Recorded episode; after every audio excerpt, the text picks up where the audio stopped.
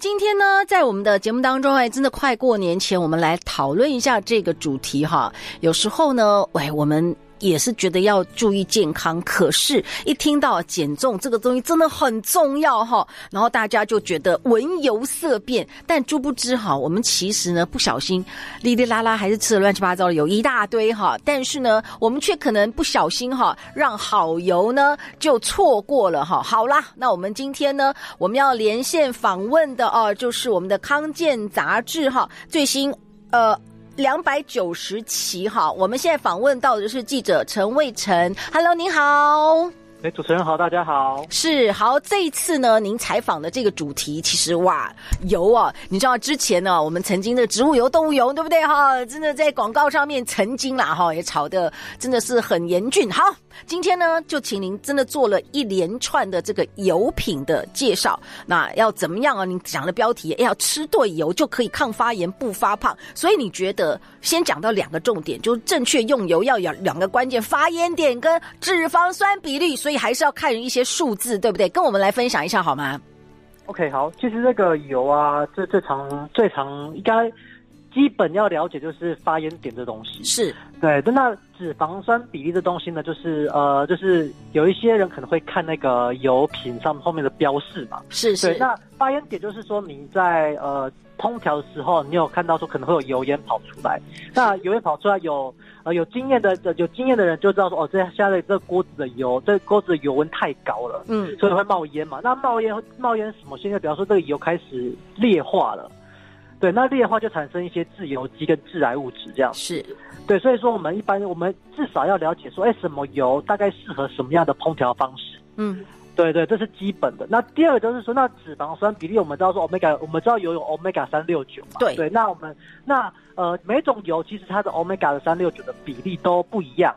对。那我们必须知道说，omega 三六九，它们对于这个人体有什么样的好处或坏处？是是。然后尽量，然后尽量去挑选呃 omega 大概三或九，三或九多的油，那少吃 omega 六的，少吃 omega 多呃，omega 六多的油这样子。基本上基本上是这个概念这样。OK，好，所以呢，我们就要大概有一点概念。其实，在我们的日常食物里面。大概的这些油品，其实它还是有一些不一样的。你刚刚讲的酸价，就是至少讲到的 Omega 三六九。我们一般现代人可能是六吃太多，所以身体发炎比较多。所以你比较建议就是三 Omega 三跟 Omega 九，我们可以多吃。好，我们先来讲一讲 Omega 三六九，在你的这个这一次的这个康健杂志里面哈，吃对油抗发炎不发胖。哎，Omega 三六九的大解密，哎，有一些不同的油，你可以跟我们稍微介绍一下吗？是呃，其实我那讲讲像 Omega 三六，它到底带有什么样的，是什么样的功能这样子？对，那 Omega 三呢？其实我们最常看到就是鱼油，嗯，哦，鱼油就是那个我们是说一个保养品的鱼油，或者是那种呃亚麻仁油啊，或者是呃印加果油，或者是一些坚果类的食物这样子，里面都还有 Omega 三这样。嗯、那 Omega 三其实它对于我们这个大脑的发育、脑神经的发育，哦，还有那个一些心血管抗抗发炎的效果都特别好这样子。是对，然后 omega 六呢，其实 omega 六普遍存在于植物油里面，嗯，或多或少都有。对，那其实我们一般外食最常最常吃到的就是沙拉油嘛，或者是大豆油这种东西。那其实这种东西，它这这些油品呢，第一个它便宜，第二个它的 omega 六含量很高。嗯、那 omega 六含量很高，吃太多了就导就会导致身体发炎。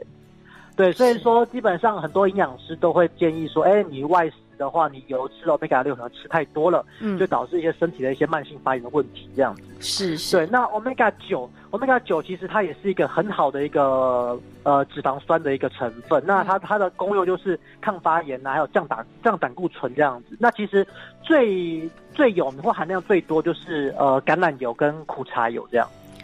所以橄榄油跟苦茶油这几年好像就是还算，反正这几年这些油品就慢慢。重养生的朋友好像会特别想要去找怎么样去找什么冷压呀、出榨呀，对不对？哎，对对对。那冷压出榨的，那以橄榄油来讲哦，其实冷压出榨，其实这后面有一大，其实呃，应该说市售的这个名称其实很容易搞混嘛，就到底是冷压出榨或者是纯橄榄油，到底是什么样东西这样子？嗯、对。那其实冷压出榨橄榄油，其实它有一个它有一定的标准，就是说它的它出榨是指说你这橄榄然后你只榨过一次，对。哦，这个油这个油是是。呃，这个这个橄榄第一次榨出来的油，对，那这个在那压榨的这个温度呢，大概是低于二十七度左右。嗯、对，那就会有一些品油师跟一些，都叫做品油师去鉴定说，哎，这个油到底是好或坏。好，然后还有，然后同时根据这个味道啦，跟这个橄榄的品质去做一些区分，这样子。那最好就要特级嘛，就我们常会说，常常会到特级初榨、特级冷压初榨橄榄油。对，然后接着就是良级、一般级。那还有劣质级，那劣质级，因为劣质级基本上它的这个呃味道就已经不好了，好、哦，很那那那味道不好的话呢，那就那就会那就有业者呢，他就会把它就是再再拿去做一些精炼跟加工的过程，嗯，然后再加，然后就变成纯橄榄油这样子。那因为经因为经过精炼跟加工，它橄榄原本的香气都已经不见了，嗯，所以说呢，它就会再加入一些特级初榨橄榄油。来添加它的风味，就变成纯橄榄油这样子。是是，对对。那那市面上有看到说叫 light，就叫淡橄榄油。那淡橄榄油呢，它就是呃冷压出，它就是呃纯橄榄油，但是它的加的这个冷压出榨的这个橄榄油的量比较少。嗯，对，一般的纯橄榄油可能加的二十趴，那淡橄榄油可能加的十趴这样子。那真的很少哎、欸，对对，它就是它就淡，它就淡嘛，对，但是好淡哦，真的是很好淡淡淡，嗯嗯，对对对，这这但是基本上这这因为这种因为橄榄油，我就看个人选择，因为橄榄油它就是如果特级出它就会比较贵嘛，是是，那这种纯橄榄油它就是便宜许多这样子，再看个人的选择这样是，所以在您的这个书籍里面啊，特别针对现在哈冷压初榨橄榄油哪个好，其实你就写的还蛮仔细的啦，对不对哈？对是，就是因为这个东西很很容易被误，很容易误，很容易。混淆，因为我在买的时候，我觉得到底纯橄榄油跟特级初榨橄榄油都有什么差别？是 不是？对，对，所以这个橄榄油的种类非常多元，这真的就是要好好的来认识好的品牌，不然其实价格真的差蛮多的。哈，那就是它真正的那个橄榄多酚一定要够啦。所以那，真正的那个冷压第一道，而且是几乎采了以后很快速就冷压，然后就赶快透过好的运送，这个真的就是呃纯的，对不对？这种好的橄榄油。真正才是地中海的这些呃很好地中海料理里面真正不可或缺的啦，就是橄榄油的好成分呐。好，那说在这个油这件事情哈，我觉得这个也是还蛮妙的。嗯、我可以请教一下哈，就是猪油到底是好油还是坏油？有时候我又搞得好像好像它也有很好的部分。哎，对，其实猪油啊哈，大家觉得说还都是以前以前的阿公阿妈或者炸炸猪皮。嘛，或者炸猪，或者炸肥肉，把那油炸出来的，是那这个油就会拿去炒菜啊，或干嘛之类的。嗯，那大家都以为说，因为猪油感觉很很肥，对对对，那感觉好像很不健康。但其实呢，呃，要说现在的研究其实发现说，它其实做其实猪油其实没那么的糟糕。对对对，因为它的这个这个好的脂肪啦，哈，大概有六十卡左右。哇，好的，你在这里告诉我们的二零一八 BBC 的百大营养食物票选，哎，它获第八名，哎，对对对，因为其实基本上它它它为什么会比一些植物油好，是因为它里面其实含有一些其他的营养素，是包括说 B 群之类的东西，对，然后再加上说，虽然说它里面有大概一点点的胆固醇，但是一般要在基本上我们我们人类我们人体。从外面摄取胆固醇的这个、这个、这个量其实不多，对，所以基本上可以是可以是可以省略的这样子。所以基本上，猪油它没并没有想象中的这么糟糕啦。虽然说它真的是很肥，没错，因为它的饱和脂肪酸大概也有四十趴左右，但是它好，但是好的脂肪酸有六十趴。对对，所以说有点有点扭转以前印象，说，哎，怎么猪油感觉好像很很不健康，都是都是专门来炸东西啦，或者是就是感觉好像很肥很油，但是其实基本上它。没有想象中的这么坏，这样子。哇哦，它的胆固醇的影响没有想象中这么坏，而且 BBC 也不是一个乱讲的一个单位，它的哎百大营养第八名，对对对，没错，这个还真的让人有有点耳目一新。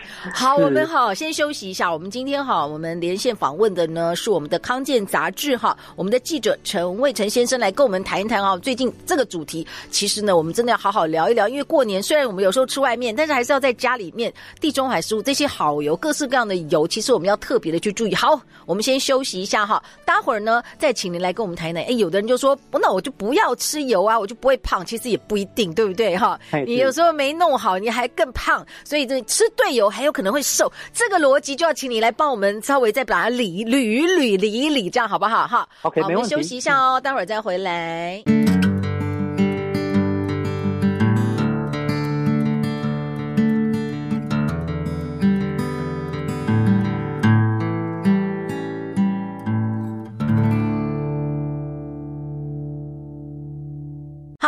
我们接下来呢，好，我们要来，诶，听一听哈，我们专家怎么说哈。今天呢，在我们的节目当中哈，我们来谈一谈，诶，过年快到了，很多朋友说好。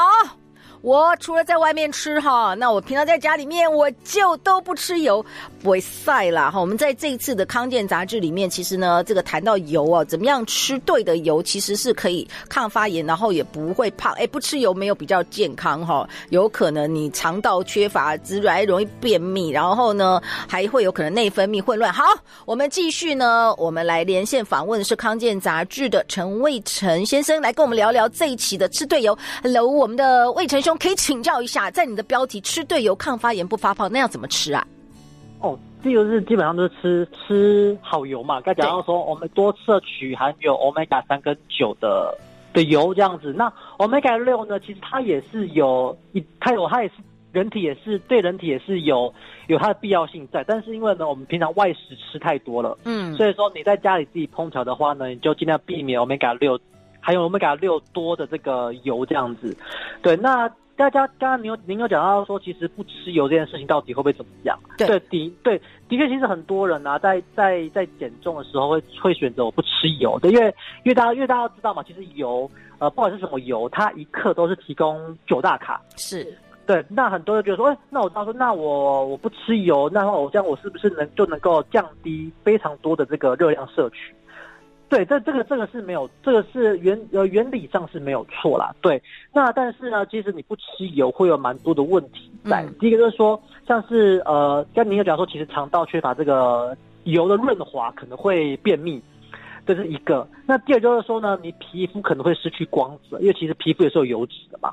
对，那第三个呢，其实呃，我们很多的这种脂溶性维维生素、维生素 A、D、E、K 这些东西，这都是脂溶性维生素，它们必须要靠脂肪去储存。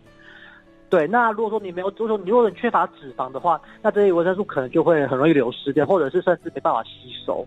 对，那第那最后其实最最常见就是很多女生啊，因为她吃这种无油减肥餐或者是水煮餐，嗯，那就很容易导致这个内分泌失调，因为油脂是我们内分泌和跟荷跟荷尔蒙的一个很重要的一个原料。是那很多女性呢，她可能就是因为呃吃这无油餐，那导致这个呃那个原料不够嘛，荷尔蒙的原料不够，然后就月经大乱。对，然后，然后就整个，然后情绪低落，然后就整个就是生活变得变得就是无法自理这样子。所以蛮多医生都觉得说，哎，你真的不要说完全不吃油这件事情，不吃油对，其实对，其实呃可能减重了，但是对你的身对你的身材对你这个健康可能是影响更大的这样。其实很多时候我觉得人很矛盾啦，对不对？我们一方面呢，好，而且表面上感觉上好，真的就是哎，就是不要吃油，但是我们吃很多甜点，对不对？看起来不油，但是他在做的过程 那种酥油。油咖啡西，你去看那个美食的那些摄影，你知道吗？你就发觉，妈呀，他们的那个油是感觉上是用灌的，你知道吗？但做出来的是很好吃的 cake，看起来没有很油哦，对，吓死人。都不知道那个东西吃了多少油了，嗯。所以其实这种东西，这种 cake 啊，或者是饼干，要要好吃，要要酥脆嘛，对，或者是要柔软的话，那就一定要加很多油在里面。对，要柔软要加很多油，可看不出来。对，然后要如果说你要脆，可能它是那种千层，有没有？对对对，或者那种。糕饼啊，或者是那种什么千层派啦，或者是饼干很脆这种，其实都都要加很多油在里面，才会炸到是脆的，对，才好吃。对，好，所以呢，其实我觉得很多油啊，最重要就是说，现在那种氢化油，你又要便宜，又要给你耐久，然后它其实最后就是它用了很多化学的方式啦，对不对？对，其实一加温之后，可能那个油都已经第一个没养分啦，那以后回来嘞，对不对？这个就是我们大部分。大部分用的这种油，这个就是要小心。好，那另外我们再请教您一下哈，现在有讲的那个，在您这个里面谈到，还有几个我也觉得 confuse，这椰子油，对不对？嗯，现在之前那个有一种饮食法，就是说，哎，椰子油，那。到底 O 不 OK？后来我就去看，哎，椰子油跟猪油比起来，它某一种那个容易堵血管的，然后比例还比较高，哎，我这个有点 confused。那棕榈油又是怎么回事？到底行还是不行啊？嗯、这个可不可以跟我们聊一下？嗯，嗯，OK，那我先讲椰子椰椰子油好了，因为椰子油它是生酮饮食爱好者蛮常吃的油，但我们常常吃那种防弹咖啡，对，就咖啡里面加椰子油嘛，对。对。那为什么椰子油他们会觉得会好？是因为椰子油它跟一般的我们一般的油它的结构不一样，是一般的油我们吃太多的话呢，它会变成脂肪累积起来，嗯，但是椰子油呢，它其实它会某一部分会变成能量。变被被代谢掉，嗯，所以换句话说呢，它它变成脂肪累积起来的比例就不会这么高，嗯，对，所以说大家会觉得说，哎，椰子油是一个很好的油这样。子，但是呢，回过头来讲呢，其实它的这个饱和脂肪酸其实是很高的，对，那饱和脂肪酸就是跟我们心血管的这个疾病有关嘛，对，那就那专家就觉得说，对啦，你可能在一个方面讲，就是说你椰子油真的是啊，里面的那个因为它本身结构的关系，那你真的。是某一个部分，它并不会变成脂肪累积起来，嗯，但是呢，它的这个脂肪酸的这个比这个比例，它又是偏向不健康的部分，所以等于说呢，呃，应该说专家都觉得说你可以吃啦，但是基本上就不要，你就不要只吃这种油，你可以交替的使用它这样子，对对对对对。好，这样讲可能比较了，因为我买了以后，我就觉得 confuse，再去研究一下，我很 confuse，到底要吃还是不吃？对，那就。对，因为其实基本上，呃，棕榈油是呃，如果说是有利中那个说有利椰子油的人的话，然后他们他们就是以刚刚我讲的那个理论，就是说它不会变成脂肪堆积起来，它会变成能量被消耗掉。嗯。但是呢，从营养学跟油品的结构跟油品脂肪酸的比例来讲，其实基本上它并不是一个很好的油。所以基本所以说所以说呢，要吃的话可以，但是就不要每天都吃它。你可以一个礼拜吃个一两次没有问题，就是交替跟其他油去使用这样子。哇哦！所以这个棕榈油其实大部分是放在食品加工。说真的，我觉得很多朋友不知不觉这种油还吃的特多的嘞。哦，对，那讲到棕榈油的部分，其实最常见的就是呃，就应该应该说呃，听有听说啦，嗯，麦当劳以前是用棕榈油，对，这麦当劳以前是用牛油去炸这个薯条的，是哦。对，那然后对，然后大家就觉得说牛油就动物性油脂嘛，胆固醇又高，然后又肥，那就要求麦当劳说你改用棕榈油去炸。对，那棕榈油的确是可以拿来炸东西，没错，因为它的这个发一点发一点很高。嗯哼哼。对对对，所以炸了之后，它可能也不太会变质。但是呢，其实棕榈油它怎么讲？它的这个它的饱和脂肪酸比例也蛮也是很高的，大概将近五十趴左右。是。那对，就说棕榈油这东西呢，嗯，台湾人会比较，台湾台湾国内啦比较少人会拿它当做。食用油来来烹调，大家都是加加在一个什么饼干里面啦，或者是糕点里面，当做是一个制那个原食用原料这样子。是是，对对对。那这样那那话说回来，这东棕榈油到底好不好？呃，基本上就是呃，第一个嘛，就是因为会用棕榈油。做成了糕饼基本上都是高热量食物，就是看人的比例啦。就是你一方面在那边斤斤计较，哦，我吃的青菜都要过水哈啊，但是你你又拼命拼命吃一些，啊对啊，这样糕饼啊，这就是我们 最大的矛盾啦，对不对？没错，对对对对对，是好。我们今天跟大家来介绍的啦，嗯、其实呢，在我们这次的康健杂志哈，吃对有抗发炎不发胖哈，其实就 Omega 三哈这些的这些的油，我们刚刚也跟大家介绍过了哈。其实呢，在这个书籍里面也讲的蛮清。楚的，还有 Omega 九哈，所以综合起来，亚麻仁油啦、印加果油啦，哈，呃，包含了苦茶油、冷压初榨橄榄油，或者是一种高油酸红花籽油，或者是洛梨油哈、芥花油，这个其实都算是 Omega 三、Omega 九，就是在烹调上面，如果这样用的话，其实人本质上比较不会抗，不比较比较不会发炎就对了。对不对？对，没错，对。那其实市面上现在多了一种叫做高油酸的油品，也蛮多的。Oh. 高油酸的什么芥花油啊，高油酸的什么葵花籽油。那高油酸其实油酸就是 Omega 九。嗯，对。那其实这些红花籽油然后，或者是葵花油这种东西，它原本原本的原本的这个 Omega 的比例其实是以 Omega 六居多，而不是 Omega 九。那透过那现在因为现在农业技术很发达嘛，那我们透过这后天育种跟机改良的关的的的做法，嗯，就把这种这种。高 Omega 九的这种作物把它种出来了。哦，对，那榨出来的榨出来的油脂呢，就是 Omega 九会很高，甚至有一些这种高油酸的油品会，它的 Omega 九会跟橄榄油跟苦茶一样高这样子，嗯哼哼，对对对对，所以多了很多不一样的选择啦，但是要看价格啦。如果说它的量不是那么的容易去榨出来的话，哈，所以这个就是还是要再去看他们后续整个这个整个工业真的要做出好品质的，然后大家可以信任，这个大家还要再慢慢去摸索，看口碑等等啦，对不对？哈，是没错，对，对，对。好，我觉得健康呢，还是大家要去。多找一些健康的素养，然后去找到一些合适自己的好油。真的不要不吃油，吃对油不但呢可以抗发炎，还不发胖哦。今天非常谢谢我们的康健杂志的陈卫成先生跟我们的分享，谢谢你的采访，谢谢，谢谢大家，谢谢。谢谢谢谢。